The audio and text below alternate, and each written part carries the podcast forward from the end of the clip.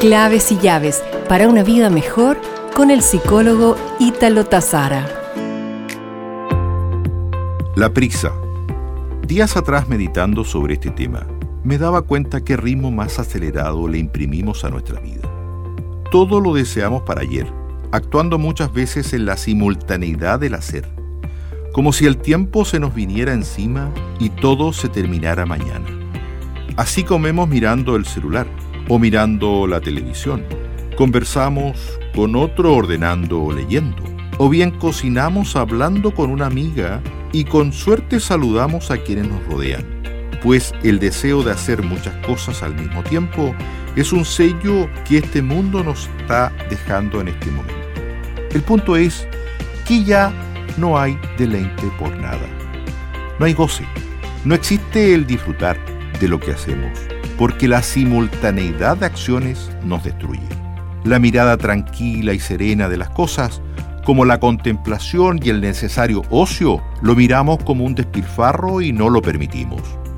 Así entonces te invito, amiga y amigo, a estimar y elogiar la lentitud.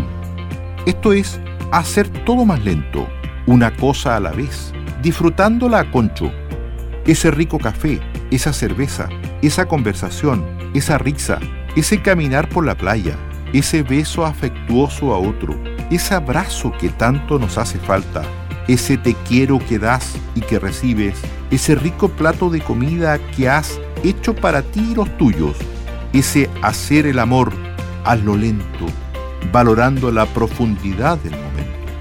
Cada vez tratamos de hacer más cosas en menos tiempo y terminamos hastiados, sin disfrutar y sentir placer por nada, por no haberle sacado el provecho a la misma y haberlo hecho significativamente.